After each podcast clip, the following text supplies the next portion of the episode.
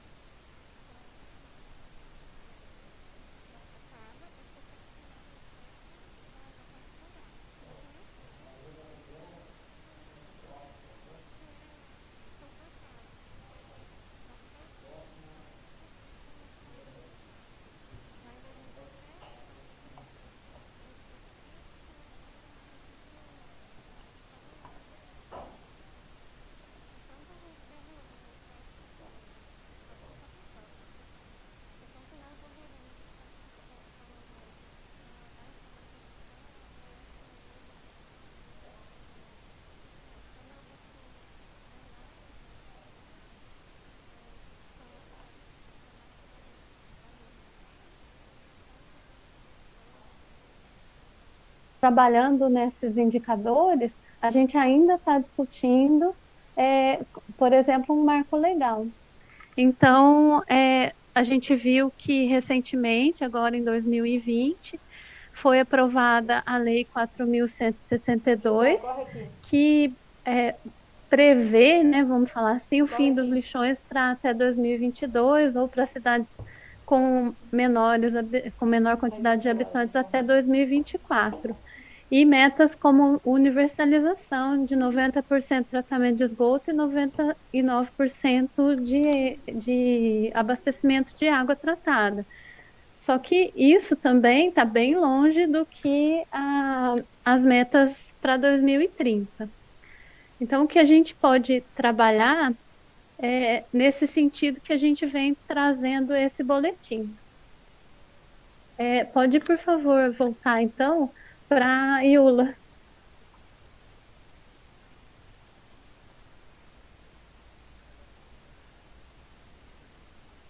Então vamos lá, Carmen. Então vou começar com você, porque terminando essa apresentação, eu já quero fazer uma pergunta para você. Como até o, o, professor Sérgio falou, isso é muito importante, o momento que nós estamos passando, está todo mundo vendo na televisão, ouvindo, né, da escassez de água, energia. E aí, nosso, nosso boletim desse mês fala do Bortolã. E no começo do ano, chamou a atenção de todos nós a ampla proliferação de aguapés na represa do Bortolã, que deu debates tanto na Câmara, em todos os lugares. Só que na hora que a gente viu esses debates, fica uma pergunta. Elas são, essa proliferação, elas são consequência de uma contaminação ambiental ou elas são um filtro? Bom, respondendo a sua pergunta, é, os aguapés, eles são várias espécies e eles são considerados uma planta invasora e por isso que, por exemplo, quando ele é em pequenas quantidades, ele pode ser um fitorremediador, ou seja, ele pode sim absorver as contaminações da água. Só que quando há o represamento, é, o que, que pode acontecer? Essa proliferação, ela pode ser um contaminante, ela pode ser um indicador. Então, é, ela indica que tem muito nitrogênio e fósforo na água, ela indica ao mesmo tempo é, que tem nutrientes que fazem com que essa planta seja é, consiga se proliferar. E nesse caso especificamente, a gente recebeu relatórios de vários órgãos e de várias empresas que é, dão várias causas a essa, essa contaminação. Então, a gente pode dizer, pelos relatórios que a gente recebeu e que a gente viu na mídia, que tem lá no, no Bortolã. É, existe esgoto, existe a parte de, dos usos, né, que é uma, é uma represa que é multiuso, então a gente tem é, tanto a parte de é, bataticultura e outras culturas, e temos também alguns contaminantes que, em relatórios lá de 2017, que precisam é, ser, é, ter, ser monitorados para garantir essa qualidade da água. Então, assim, é, não basta, são dois, duas vertentes que precisam ser observadas. Não basta retirar os aguapés, precisa ver a destinação desses aguapés na hora que eles são retirados e, ao mesmo tempo, verificar a qualidade da água e monitoramento dessa qualidade dessa água e também o uso do entorno é, para que não aconteça esse tipo de contaminação que é muito grave para a saúde humana. Então, resumindo, vamos lá, Sérgio, agora é sua vez. É isso aí. Então, Carmen, a gente percebe que reforçando o que a Yula disse, né, e que você traz os dados, é um assunto muito sério, né, muito sério. Esse monitoramento tem sido feito, acho que é importante que a, que a sociedade de postos de região saiba, né, quer dizer, se existem riscos, problemas, né, e esse monitoramento tem sido feito, esses dados estão disponíveis, porque o que a população enxerga é algo trágico, né, da água, é, do nível baixando profundamente, o água pé, né? Esses dados estão, estão sendo coletados? Isso está disponível, Carmen? O relatório que a gente teve acesso, ele foi elaborado a pedido do DME pela empresa RIMA e ele, é, a população tem acesso no boletim tem os endereços específicos desse acesso. É, o, o, os outros relatórios que a gente usou, um foi do, da Comissão das Águas, também está disponível, também tem o site lá no boletim. Então, a gente pede é, esse monitoramento, ele tem sido feito, mas o, o espaçamento entre essas análises, ele tem, tem que ser maior e essas análises têm que ser melhor divulgadas mas é, e as providências, o mais importante é que as providências sejam tomadas para que essas alterações elas não continuem acontecendo. Então é todo um gerenciamento. É, não é, não basta monitorar uma vez, identificar que teve uma alteração e não tomar providências para que essa alteração não continue acontecendo ou para que ela não seja corrigida. Então são vários problemas que é, dependem dos órgãos que são responsáveis pela, pela represa nesse caso. Então tá, então a gente teve um dano ambiental e a gente está tendo isso desde quanto tempo esse aguapé? Que, que ele vai e volta, né? Então a gente está tendo impactos ambientais na represa do Bortolã e que precisam que nós, como sociedade civil, devemos cobrar dos órgãos ambientais. Sérgio, agora você que faz a pergunta. Bom, vamos lá. É, acho que a gente podia até mudar um pouco, né, de manter esse tema, né, do, da, da Bortolã, mas sem esquecer que a Bortolã não é apenas um reservatório de água, né, tão importante para turismo, né, é, mas também para energia, que é algo que também nos afeta, né? E acho que era importante a gente chamar o Zé Edberto, o Beto, né? Para que comentasse, né? O Beto, afinal, a gente vai, o Brasil vai ter um, vai enfrentar um racionamento de energia semelhante ao que a gente viveu lá em 2001, 2002, né? Ninguém gosta, nem eu me lembro muito bem, né? Talvez alguns não se lembrem, mas foi um período difícil, complicado. A gente corre esse risco, Beto? Microfone aí. Boa noite a todos, obrigado pela oportunidade. É só o tempo aqui de desativar o microfone. É uma oportunidade ímpar que estamos aqui novamente discutindo esse assunto na Semana do Meio Ambiente. Eu, eu por isso, o objeto é, dessa apresentação nossa aqui, da nossa fala sobre saneamento e o próprio convite dessa live já nos indica que a conta vai chegar. Nós estamos falando de responsabilidade, sustentabilidade e de que preço que a gente vai pagar, especificamente da energia, que foi a pergunta é, que foi feita agora. Existe a possibilidade? Sim, a energia se produz com água, e para ter é, é, oferta de energia, precisamos ter oferta de água. E a represa Bortolã está ali para uso múltiplo, além de energia elétrica, reservar potencial hidráulico para produzir energia, ela está ali para outros usos, que nós vamos discutir mais na frente. E o, que foi discutido anteriormente, mencionado pela Carmen, exatamente é, é, interferências externas que comprometem o seu uso múltiplo. E o risco de, de faltar energia é concreto. Nós estamos vendo, nós estamos dentro da bacia do Rio Paraná, em 2001, eh, toda a população brasileira ela foi obrigada a mudar os seus hábitos e reduzir compulsoriamente o consumo de, de energia para não ter o apagão. Então, de lá para cá, o apagão ficou presente na nossa vida e, do nada, a energia falta exatamente porque o sistema, hoje o sistema sempre, foi, o sistema é, é, interligado. Então, uma fonte de energia tem que estar, uma usina tem que estar garantindo esse lastro de potência de energia para que a gente consuma aqui em casa. Então, é, lá em 2001, nós fomos obrigados a trocar a lâmpada, é, reduzir o consumo, estar tá atento à categoria de consumo de cada eletrodoméstico. E o que é pior, a conta chegou para a gente lá em 2001, estimada pelo Tribunal de Contas, em 54 bilhões de reais, exatamente por esse prejuízo em termos de consumo e de redução de consumo que, que foi nos imposto a, a, a, a dar a nossa contribuição. Então, encerrando minha fala nesse momento, uma coisa está ligada à outra, crise hídrica, crise energética, depende de sustentabilidade, de, depende de responsabilidade e depende de ações concretas de todos, de todos.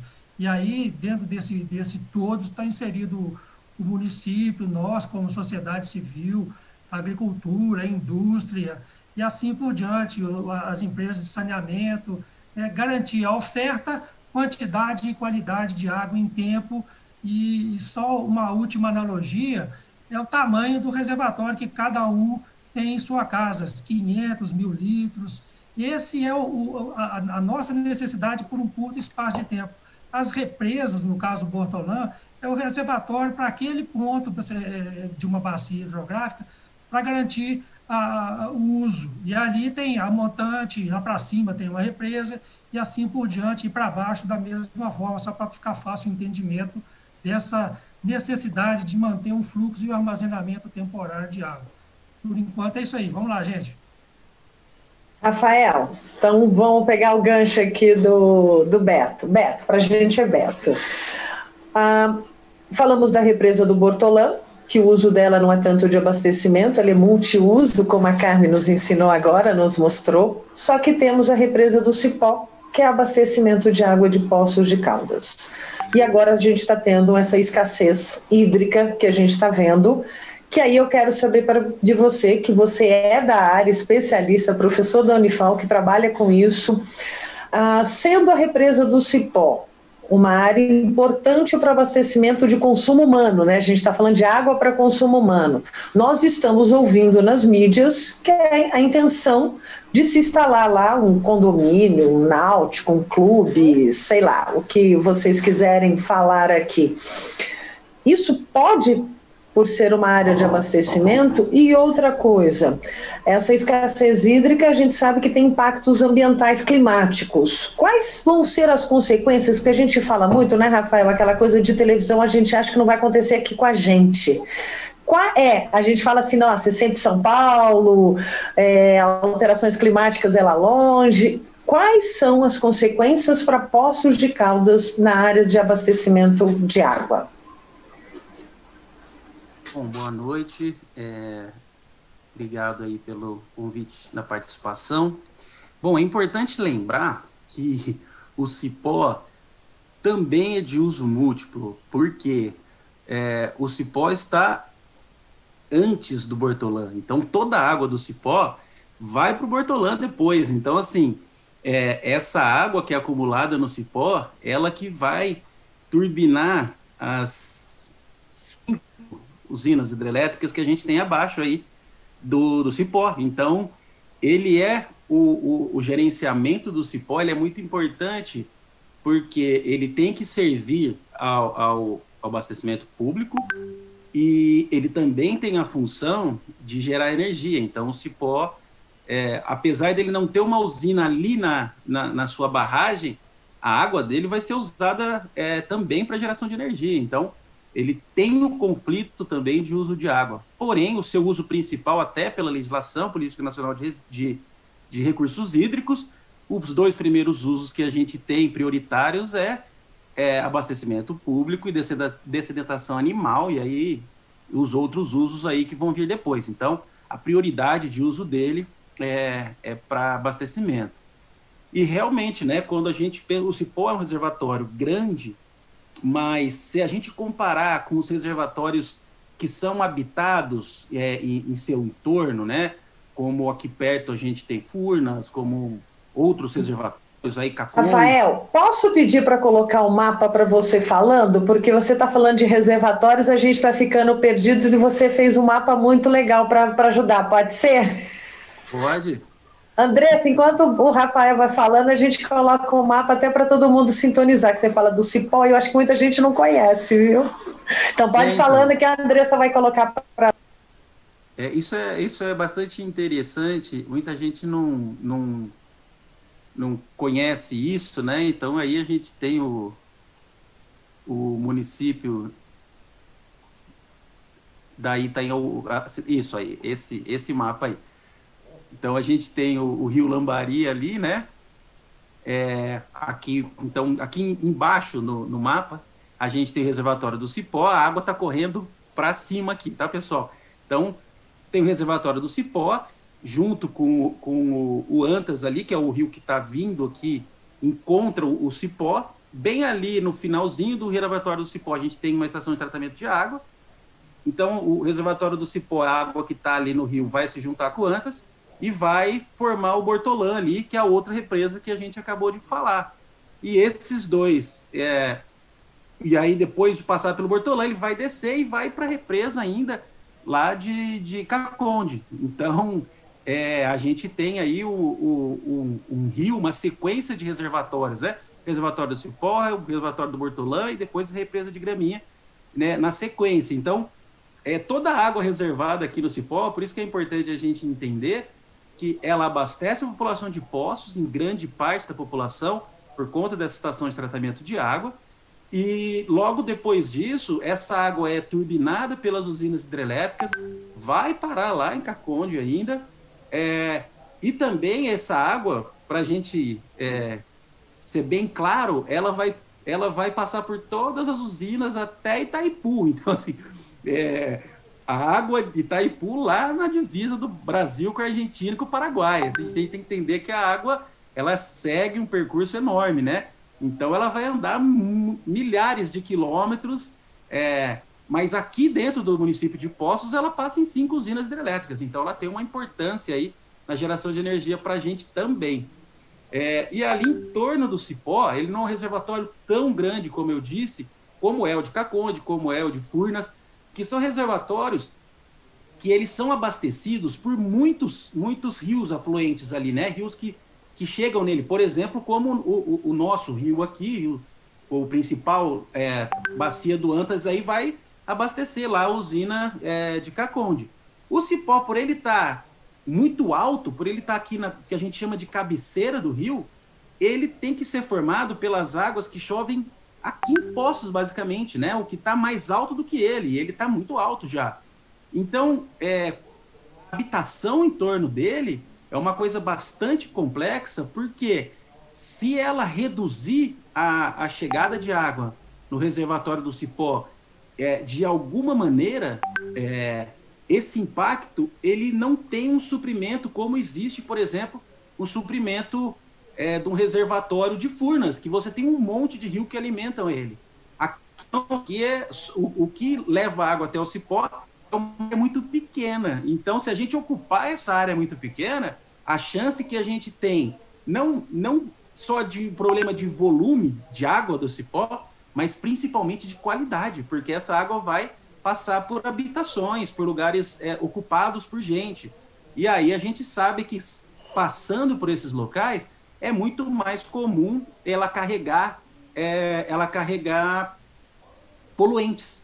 E aí o que, que a gente vai fazer? A gente vai sobrecarregar ainda mais a estação de tratamento de água, que vai ter que pôr mais produto químico para conseguir tratar essa água. Então a gente vai encarecer muito a água encarecer os custos ambientais do, do lodo que vai ser gerado na estação de tratamento de água, que vai ter que ser destinado, um lodo que já tem alumínio junto. Então, assim, é uma cadeia de problemas que muitas vezes é, as pessoas não enxergam, né? É, a habitação aqui em volta vai gerar problema? Não, ela vai gerar vários problemas. Vai gerar problema na, na estação de tratamento de água, aí vai encarecer, a gente vai ter lodo, a gente vai aumentar a poluição. Então, assim, é uma sequência de problemas, né? É, e muitas vezes a gente não consegue enxergar. E isso é a importância. A localização do reservatório do Cipó e a área de contribuição dele, ou seja, a água que chove e cai dentro dele, é muito pequena. Então, claro, é uma região que chove bem aqui na nossa região, ali vai chover na casa dos 1.800, 1.900 milímetros por ano, mas é, não temos condição, não temos outros rios que alimentam o, o reservatório do Cipó. Ela é um reservatório de cabeceira mesmo, né? Se existe um reservatório de cabeceira, é o Cipó. Ele tá. Não tem nenhum rio que chega ali nele, a não ser o, o próprio leito que é represado. Então, é uma situação muito complicada. É, é ocupar o, o, entorno do reservatório do Cipó, realmente, é, e principalmente ali do, do rio, né, do que, que alimenta o reservatório do Cipó, é bastante complicado em termos de qualidade e até de volume. E entrando na questão que você falou sobre as mudanças climáticas, é, a gente fez recentemente um estudo, tá para ser publicado aí, é, sobre o reservatório do Cipó especificamente, é, sobre a alteração das mudanças climáticas aí no reservatório do Cipó. E esse estudo ele aponta em alguns, porque a gente são muitos cenários, né, que o IPCC tem. E aí a gente tem é, esses, dados, esses cenários rodados por vários modelos globais. Então, a gente tem um, uh, fez testes com o modelo japonês, com o modelo canadense, com o modelo inglês, com o modelo brasileiro, e fez testes com modelos é, é, hidrológicos também, modelos diferentes. Então, assim, alguns modelos apontam aí é, prejuízos na casa de 15% do que foi o passado do, do, do reservatório. Isso é bem significativo, a gente pensar em 15% menos de água. É, é, claro que isso é uma sinalização climatológica, é, mas a gente está usando aí o que a ciência tem de melhor, né? Que são ah, os, as sinalizações futuras aí é, em escala 5 por 5 quilômetros, que é uma escala bem pequena para a gente fazer modelagem climática. Então, assim, é uma modelagem bem precisa, vamos dizer assim. Então, e esses modelos apontam aí é, perdas significativas de água por conta da alteração da quantidade de chuva. E não só alteração da quantidade, mas alteração da, da sazonalidade da chuva. A chuva começar a se concentrar muito numa época e, e, e, e ser escassa em outro. E aí o que, que acontece? Num reservatório que muitas vezes você enche muito, ele não tem capacidade de encher mais, você começa a jogar água fora. Né? Jogar água fora no sentido de não conseguir acumular aquela água. E aí, numa hora que você precisa, você não conseguiu acumular no passado, porque concentrou a chuva tudo de uma vez, não, você não tinha capacidade de armazenar, né? Vamos imaginar o seu copo está cheio, transborda, eu não tenho como guardar água, mas tem uma época do ano que eu não tenho mais água para pôr dentro do copo. Então, assim, eu vou ter que beber o que está ali. exatamente isso que vai acontecer. Então, essa mudança de sazonalidade já é uma realidade, não no Brasil, como no mundo. Né? É, não é à toa é, pensar em mudanças climáticas, aqui é realidade. A gente viu esse ano, é, foi um ano muito interessante para a gente pensar nisso, né? 2020, 2021. É, nos Estados Unidos, a gente teve neve num lugar que não nevava mas, há séculos. É, nevou absurdamente né, ficou sem energia porque não estavam preparados para, um, um, processo de neve, de frio, como foi feito no Texas esse ano. Então, as coisas acontecem e estão acontecendo. É, essa escassez desse ano é fruto disso. 2014 foi um ano terrível hidrologicamente, né? principalmente para o Sudeste. Se a gente for lembrar aí, a gente ficou muito famoso, né? como a Willa falou, de São Paulo, ficou muito famoso o sistema Cantareira sem água. Mas não foi só o sistema Cantareira, não. Foi muita gente ficou sem água, inclusive aqui em Poços, né? Então, Rafael, deixa é, eu só aproveitar o, o gancho aí que você comentou, né? Muita gente aqui sofreu sim, né? E eu queria, eu queria primeiro assim, foi ótimo essa essa apresentação desse desse mapa, né? Porque acho que é importante, muitos ouvintes nossos nem conhecem essa realidade, né? Quer dizer, não conhecem a realidade, muito menos os cenários, né? que são cenários difíceis, né? Mas, mas segura aí, daqui a pouco a gente vai, vai te chamar para continuar com esse tema. Eu queria voltar só para Poços é, e chamar a Carmen, né? Porque uma coisa que não foi citada ainda nesse mapa, né? Foi a, Saturnino, né? Quer dizer, o, o, o DEMAI está fazendo um esforço enorme aí para tentar é, manobras, né? Para tentar equilibrar esse abastecimento. E, segundo informações de hoje, né, o DEMAI já entrou novamente no volume morto da, do Saturnino.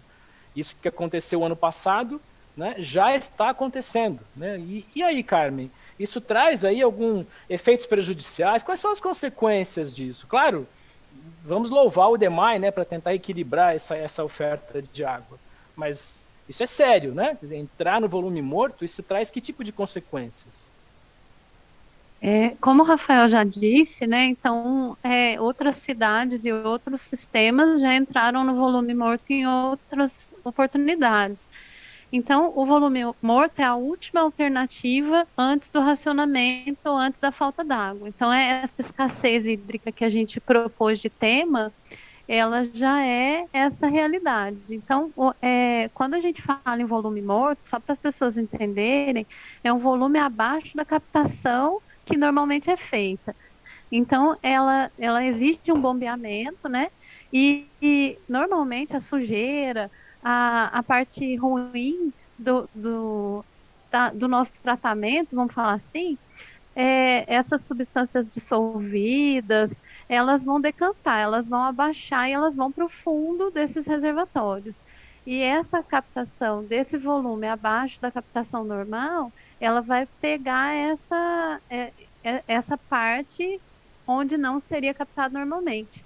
Então, já implica uma série de problemas e no próprio sistema de, de bombeamento para esses reservatórios, que são os reservatórios intermediários que vão levar para as nossas casas. Então, é, se a gente puder evitar, isso é bem melhor. Só que um, um, os únicos jeitos de evitar seriam, primeiro, a gente fazer essa economia ao longo do, do ano, então é o que o Rafael falou também já, é, seria, então, utilizar de uma maneira mais otimizada, fazer um gerenciamento, é, fazer o, o, uso de outras alternativas, aí ainda em nível gerencial, inclusive de divulgação, inclusive com a ajuda da população, é, também limitar os usos no sentido que o José Edilberto vai falar daqui a pouco, de porque a água ela tem várias, vários usos, vários é, vários tipos de utilização dentro do, de um sistema. Então, se a gente limita alguns desses usos para dar prioridade ao abastecimento humano, isso já é já ajuda. Então, a, a localização desses empreendimentos, a localização dessas é, de o que que tem que ter em volta dessa desse abastecimento. Então tudo que a gente falou anteriormente se aplica a esse reservatório também. Então, é, desde é, como que a gente vai planejar a nossa cidade, como que a gente vai é, adaptar essas utilizações e essas é, restrições até é, o que, que implica nessas, é, nessas expansões de rede. Então, é, esse problema é mais amplo do que o que a gente olha superficialmente. Então, vou pegar o gancho. Aí, Sérgio, você faz depois a pergunta de uma, da Liliane que fez lá no chat, que eu quero continuar, que eu fiquei agora, eu fiquei, vou pegar para você, Beto. O Rafael acabou de nos comunicar aqui, só para vocês saberem que a gente está com o chat aqui, eu tenho que falar com o Rafael. Nos falou para lembrar aqui que quando o Cipó usou água do volume morto, a ETA do Cipó teve que ser fechada por conta da quantidade de sedimento. Então, minha pergunta para você, Beto. O Rafael acabou de dar uma aula para gente do cipó, do reservatório, aquele abastecimento. O Sérgio comentou com a Carmen da Saturnino. E aí fica a pergunta: qual dos, por que, que já está usando o volume morto se eu ainda tenho cipó? E outra coisa, os 40% que está no boletim do Observatório Social, 40% a gente tem de perda de água. Isso também pode ser é, é essa escassez também, essa, essa, esse trabalho de buscar o volume morto tem a ver também com a falta de investimento do DEMAI em diminuir essa perda de água?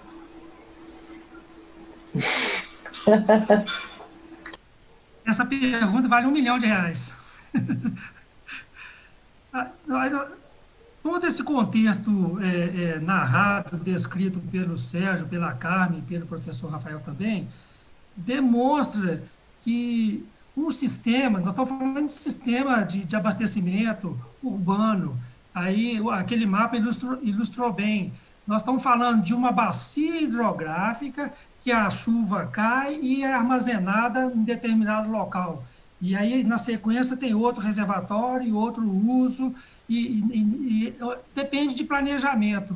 Especificamente sobre perdas de águas tratadas, que o, o nosso o nosso patamar aqui é elevado, depende muito de investimento. E esse investimento não é uma coisa barata.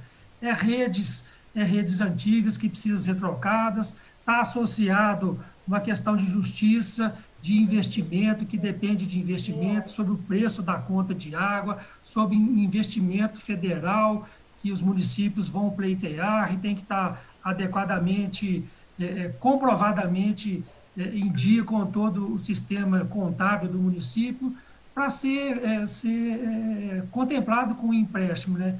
Então, quando fala de usar o volume de água do, do da Saturnino de Brito, é, já é o cheque especial nosso.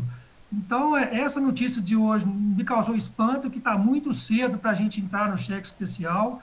É, todo mundo sabe o, o, sacrifício que é sair do cheque especial, fazendo uma analogia com, com o nosso é, monetária e com, com, a reserva de água.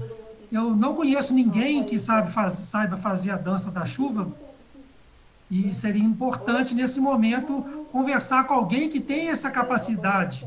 E aquela uma outra pergunta que vale um milhão: o que fazer? Como fazer? Isso nós vamos, eh, nós vamos falar mais daqui a pouco também. Mas esse é uma, um desafio que eu faço para as pessoas que estão nos assistindo, vão assistir depois também. Qual que é a solução? Busquem em todas as reportagens que são veiculadas. Alguém fala de produzir água, como produzir água, o que, o que deve ser feito para a gente reservar a nossa água. Todo mundo, todo mundo fala em crise, e fala que vai faltar água, que a conta vai chegar, mas poucas pessoas mencionam isso aí. É um outro aspecto que a gente tem que abordar nessa discussão aqui também, o que cada um pode fazer, qual que é a sua contribuição. Todo mundo só quer saber de abrir a torneira, ligar a mangueirinha ali, lavar seu carro, lavar seu, irrigar seu jardim, mas não sabe do custo e da dependência dessa, desse mecanismo de compreensão da falta de água e do que, do que fazer. Então, o reserva, o uso, o, o volume morto é o nosso cheque especial. Se você tem um cheque especial de mil reais, você já está com 999 reais negativo na conta. Basicamente é isso, Yula. Ótimo, Beto, é isso mesmo, né? Acho que é importante a gente esclarecer esses pontos e eu acho que daqui a pouco você podia comentar um, um pouco mais sobre essas propostas, né? inclusive o qual o papel dos comitês de bacia, né, como solução né, desse tipo de problema. Mas eu queria voltar aqui para o Rafael. É, Rafael, é, é, é, um cenário muito difícil, né, da gente, da gente se é, para a gente encarar como cidadão, né, num país que foi tido como, como de grande fartura de água, de mananciais, né, a gente percebe a cada dia que passa que não é bem assim. A gente está passando por momentos críticos e os cenários são difíceis, né? Você poderia ter, tentar responder para nós? Eu sei que é uma pergunta difícil, né? Também vale mais um milhão de reais, né? A gente vai ter racionamento de água esse ano? A gente vai ter racionamento de energia? Qual é o cenário? Né? Dá para a gente tentar responder essa pergunta? É, bom, é, o, o, Beto falou muito bem aí sobre a dança da chuva, porque o nosso período de chuva, né, acaba, as águas de março que fecham o verão já foram, né? Então agora não tem mais. É, e assim, dizer que nós vamos ter racionamento de água é, nas condições atuais do município, onde, é, falando de poços especificamente, onde a Saturnino, que é uma, uma das, das, das fontes de água, está já no volume morto. O Cipó está na casa dos 70 e poucos por cento aí. É, ele tem que abastecer a cidade até outubro, novembro, rezando para a dança da chuva funcionar e nosso ano hidrológico que começa em outubro começar bombando de água. Então, assim, a gente tem que pensar que o Cipó vai ter que aguentar essa, o abastecimento aí durante junho, julho, agosto, setembro, rezando para outubro ter água. Se não tiver, que o normal é a gente ter volumes de chuva significativos, efetivamente, no final de dezembro, meio de dezembro, começo de janeiro, o Cipó tem que juntar aí sete meses para abastecer a cidade. Então, é, é possível ter um, um racionamento de água? Sim, mas eu acho que o Beto foi muito preciso em dizer que existem políticas públicas, por exemplo, com. Não tem muito jeito, né? A gente tem que fazer políticas públicas de lavou a calçada, toma multa, porque senão as pessoas desperdiçam água num nível absurdo, né? Que é o que o Beto falou, o nível de consciência das pessoas de que não vai faltar água, tem racionamento, todo mundo acha isso um absurdo, mas ninguém quer fechar a torneira, ninguém quer deixar de lavar o seu carro todo fim de semana. Então, assim, né, o quanto as pessoas têm que fazer por isso. A crise energética já é muito mais evidente, né, porque nós temos hoje no Brasil, é, é, vai estar tá aí na casa de 65% a 70%, os últimos balanços energéticos nacionais aí, tirando 2014, que foi na casa de 63%, mas em torno de 67%, 68% de, da energia gerada a partir de água. É, e a gente já está com os reservatórios todos do Brasil baixos, é, então essa dependência ela acontece. Ainda não foram ligadas as térmicas, que, que em 2014 foram acionadas já muito antes do que, do que esse período que estamos hoje. E aí a gente tem um outro problema, né, Sérgio, que é não só vai faltar energia, em 2014 não faltou energia, só que a energia chegou né, um, a gente tem um, um, negócio do setor elétrico chamado é, é, preço de liquidação de diferença, que é o preço que a energia é comercializada. O preço de liquidação de diferença chegou no teto, ou seja, foi a energia mais cara da história. Então, nós não estamos falando só de faltar a energia, mas a capacidade de pagar essa energia num ano com é, Covid, é, com crise econômica, a gente vir com uma crise energética e colocar energia três vezes mais caro, quatro vezes mais caro, pode ser que não falte energia, mas falte dinheiro para comprar energia. Então, a gente tem um problema sério, não é só de faltar o recurso, mas do preço que esse recurso vai ter. E é muito possível, Sérgio, que a gente, esse ano, atinja o, o, o esse preço altíssimo, é, ou se não atingir esse preço altíssimo, vamos ter racionamento. Então, assim, difícil a gente fugir desse cenário pelo que está apontado aí pelos reservatórios de água ainda. É, e a dependência hídrica que o, a nossa matriz energética ainda possui na casa aí dos 70%, quase 70%. Então, muito difícil o cenário que a gente vai enfrentar esse ano. Nossa! E, e ainda só para acrescentar, Yula, pode ir. Tem um cenário que é, é, positivo, né, né, Rafael? Que é o crescimento do PIB. Né? É um cenário positivo, que é o crescimento do PIB, mas que seguramente vai demandar mais energia, né? não tem como. A atividade econômica crescendo vai demandar mais energia ainda, e aí pode ser pior ainda esse cenário. Vamos lá, Yula. Vamos, vamos continuar. Beto, eu vou passar para você, só para pegar aqui uma pergunta de uma colaboradora que foi Liliane, né? E você já vem falando, você é representante do Comitê de Bacias, então a importância desse comitê, como é a participação popular, né? A gente está falando da sociedade sendo ouvida para trabalhar políticas públicas e também esse plano. Então, como estimular a sustentabilidade ambiental, social e econômica na distribuição da água com a participação dos comitês de bacia? Gente, Obrigado pela pergunta, obrigado pela presença lá no, no YouTube, no Facebook também. Estou vendo que tem muita gente conhecida que está engajada nesse, nessa questão ambiental e não é de hoje. E isso é muito importante. De todo modo, vocês preparem um, um, café que nós vamos ficar aqui até amanhã para poder responder essa pergunta de tão amplo que é, que é essa pergunta aí. Então, vamos falar, para responder essa pergunta, a gente tem que entender é, da inteligência que foi a Constituição Federal. Vamos começar pela Constituição Federal, é, sabendo que, que a Política Nacional de Recursos Hídricos dotou a água de valor econômico e de uso, de uso variado. Então, essa começa por aí a questão.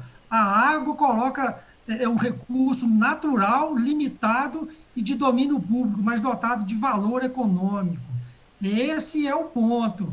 Então, quando a Constituição Federal lá atrás estabeleceu a, domini, a dominialidade dos municípios, eh, municipal para os corpos da água no país, ela, ela vem sobre várias, vários aspectos, ela trouxe uma hierarquia de, de, de, de, de uso ou de, de determinação legal de, de água. Agência Nacional, Política Federal, Polícia Estadual, e chegou no município, fica uma, uma, sempre uma questão desconfortável e que nos, nos, nos remete a um, um, como que é feita no município, se tem toda uma legislação federal em cima disso. Essa é a inteligência do, do, do, do da Constituição Federal, quando ela, ela devolve para o comitê de bacia e para o município essa capacidade de, de, de determinar e decidir como é que é feita a dominalidade.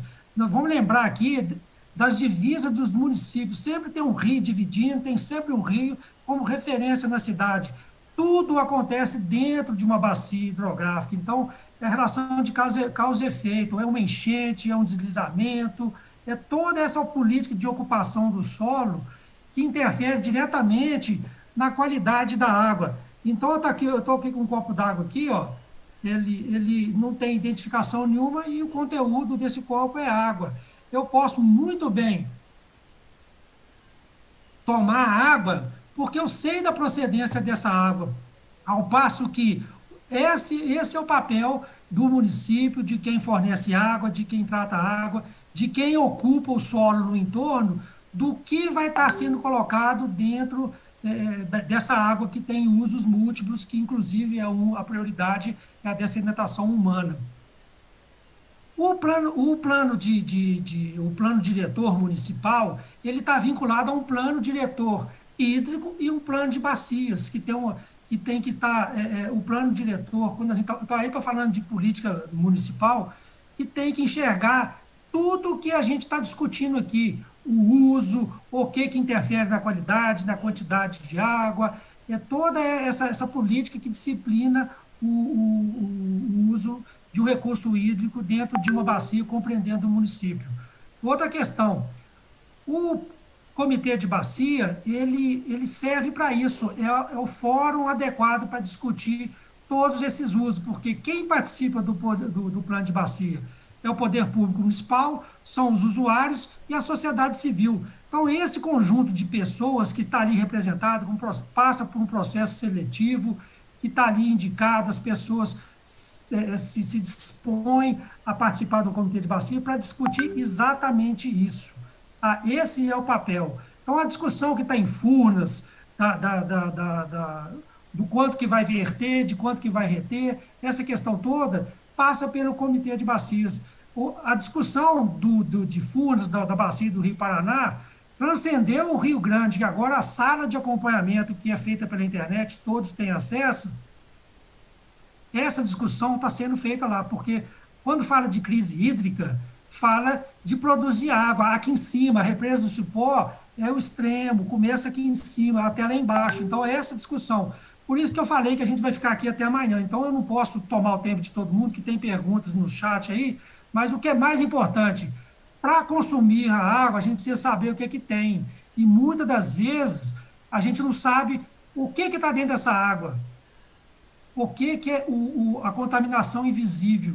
Daí a relação de confiança com as pessoas que administram o recurso hídrico, que fornece água e de quem fiscaliza. Então, esse é o papel da sociedade civil em conjunto com todos os usuários. Vou encerrar por aqui para não estender mais. Obrigado.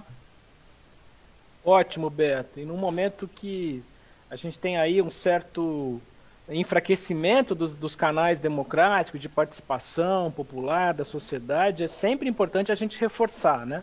A nossa Constituição de 88 garante a participação nos, via conselhos, comitês, então a gente tem que mostrar que é um caminho importante né, para que a gente consiga recuperar esse cenário, né, que são os comitês de bacia.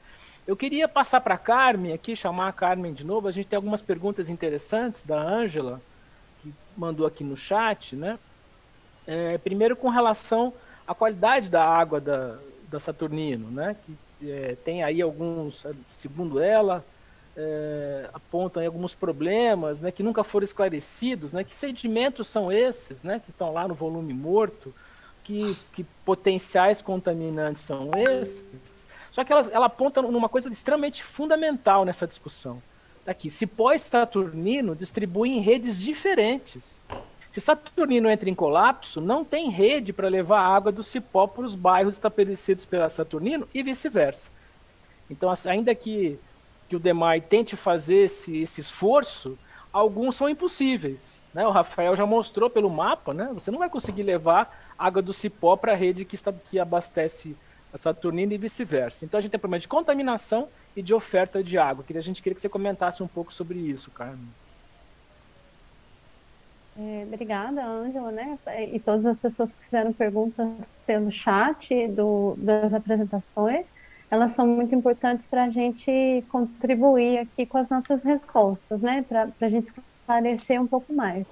É, nós temos poços a topografia, né? Então, é, tem realmente essa, esse plano diretor nosso do Departamento de Água, ele é muito antigo, ele é de 1985.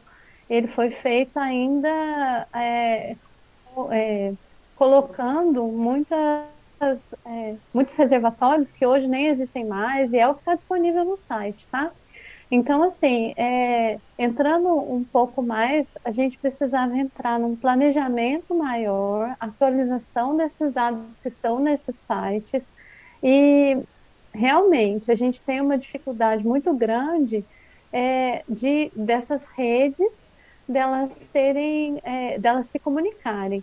Essa parte do volume norte é a mesma coisa que a gente explicou é, com relação ao Saturnino é a mesma coisa com relação ao Cipó ele, ele vai ter os mesmos problemas do, do, das dissoluções e das decantações, né? ou seja, todo esse material que é depositado nesse fundo, além das contaminações, dependendo dos usos do entorno. E, e essas, esse, da mesma forma que no, no, na represa Bortolã, que não é utilizada hoje para captação para uso é, de água tratada, mas que é, tem esse tipo de necessidade de controle dessa qualidade da água, então o que, que acontece? O sistema todo precisa ter esse, controle de qualidade. Por quê? Porque a gente está falando de é, vidas e de saúde pública. Então, precisa ter essa. É, é tanto a, a distribuição quanto a, a, o controle dessa qualidade para essa finalidade.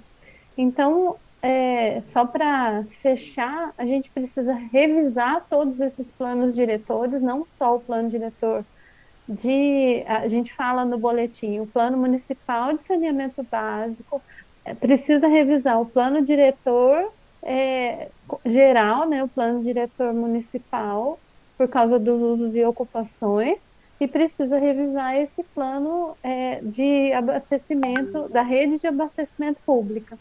Então, todos os planos, eles são interligados, todos esses é, têm a contribuição da sociedade organizada, tem a contribuição da, da própria, dos, dos próprios conselhos e da, da prefeitura municipal. Então, a, a vontade política precisa chamar para discussão dessas, desses temas poder ter uma resolução mais rápida e a sociedade precisa colaborar com isso.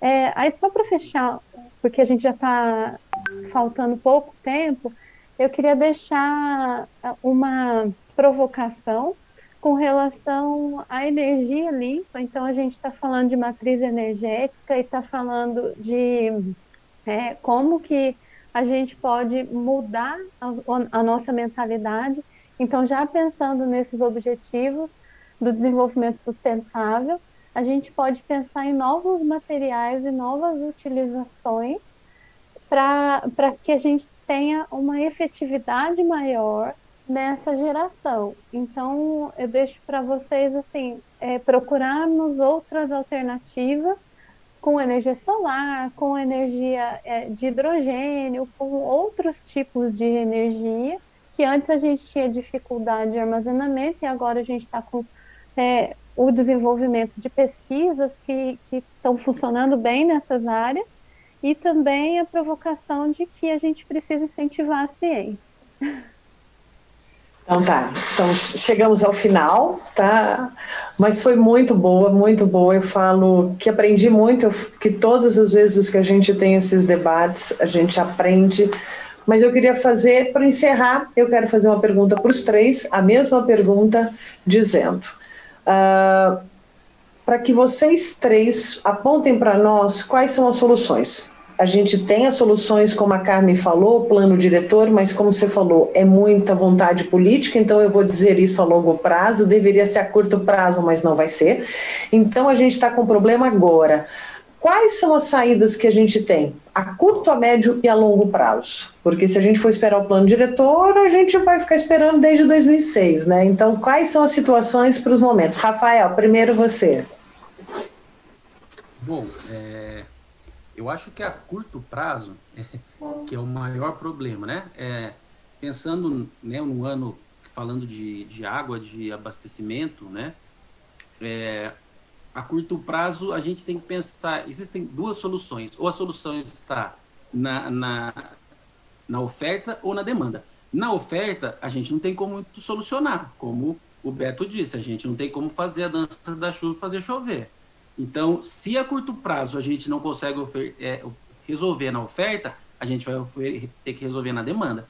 E aí, na demanda é conscientização da população. Não tem muito o que fazer em termos de ou a população, ou existe política pública, é, muitas vezes disso, de multa ou de sobretaxa de, de, de uso de água, por exemplo, a partir de um certo valor médio, como foi feito em, é, em, em, muitos em 2001 quando nos falou de energia aí, né, 2001, 2002, é, ou a população se conscientiza de que ela tem que gastar menos água.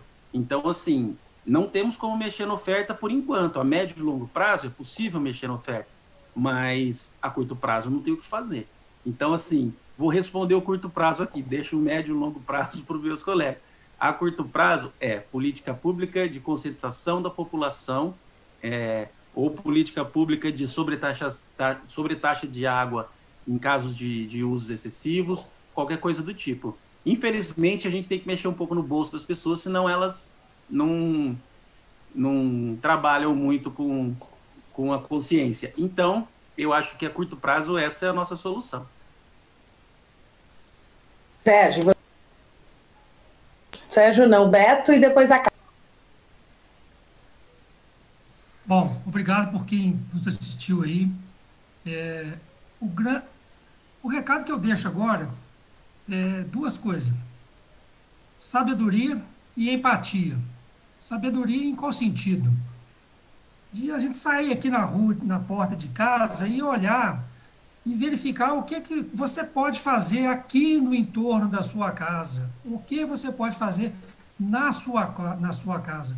Agir localmente. O que, que eu posso fazer? Quem eu posso influenciar? Quem eu posso influenciar? De que modo eu posso influenciar?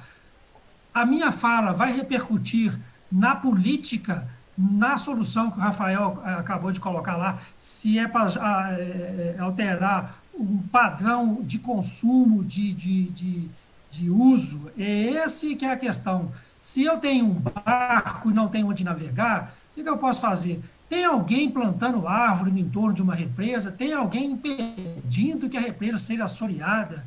Que tem que vá ser carreado para dentro do bueiro, que vai para dentro do rio, despejando no rio. Tudo isso aí, estou falando de mata ciliar. As matas ciliares não estão ali por acaso. Os nossos cílios não estão aqui por acaso, por isso chama mata ciliar.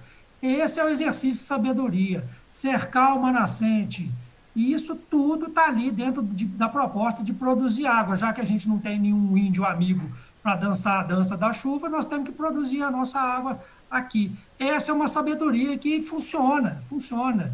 E, e por último, é, é, o que é mais importante, nós precisamos falar de educação, educar as pessoas, dar o exemplo, trazer essa discussão para as escolas, para descer em qualquer nível. É, a, o resultado depende de uma ação conjunta. Então, por isso, esse bate-papo de uma hora é curto para a gente discutir, mas é uma sementinha que a gente está falando a cada, cada tema, cada abordagem, um tema que vai mudar a, a, a, a ótica das pessoas sobre o que a gente pretende para o futuro. Quando a gente fala de sustentabilidade, é o futuro que a gente está discutindo. Agora, a ação é imediata, eu posso apagar ou acender a luz, é imediata. Pode ser que eu apague a luz, eu não tenho luz para pagar, porque vai faltar energia. A conta já está aqui na nossa porta. Esse é o desafio e a nossa provocação. Obrigado pela participação, contem conosco, nos ações na, na rede social e vamos, vamos para frente. Obrigado. Carmen? É, eu queria primeiro agradecer né, a oportunidade de estar aqui e eu diria que a curto prazo é participar de tudo que puder participar seja comitê, seja participação popular, seja debate. É, a gente, às vezes, não tem voto em alguns lugares que a gente vai, mas a gente tem voz. Então, ser multiplicador.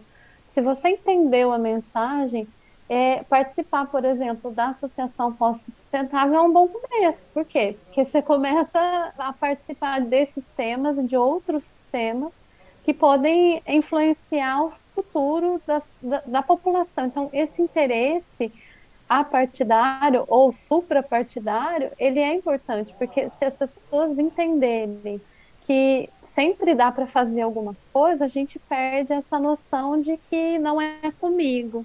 Então, sempre é com a gente e sempre a gente pode participar e ajudar em alguma coisa.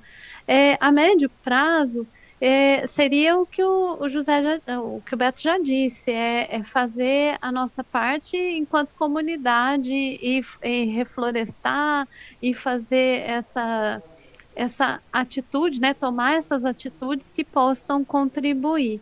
E a longo prazo é forçar, entre aspas, né, não, não com força, mas com é, essa manifestação e essas redes que são tão, tão importantes para a sociedade, é, com que esses temas venham novamente a serem falados e serem é, planejados para que isso tenha uma, um resultado.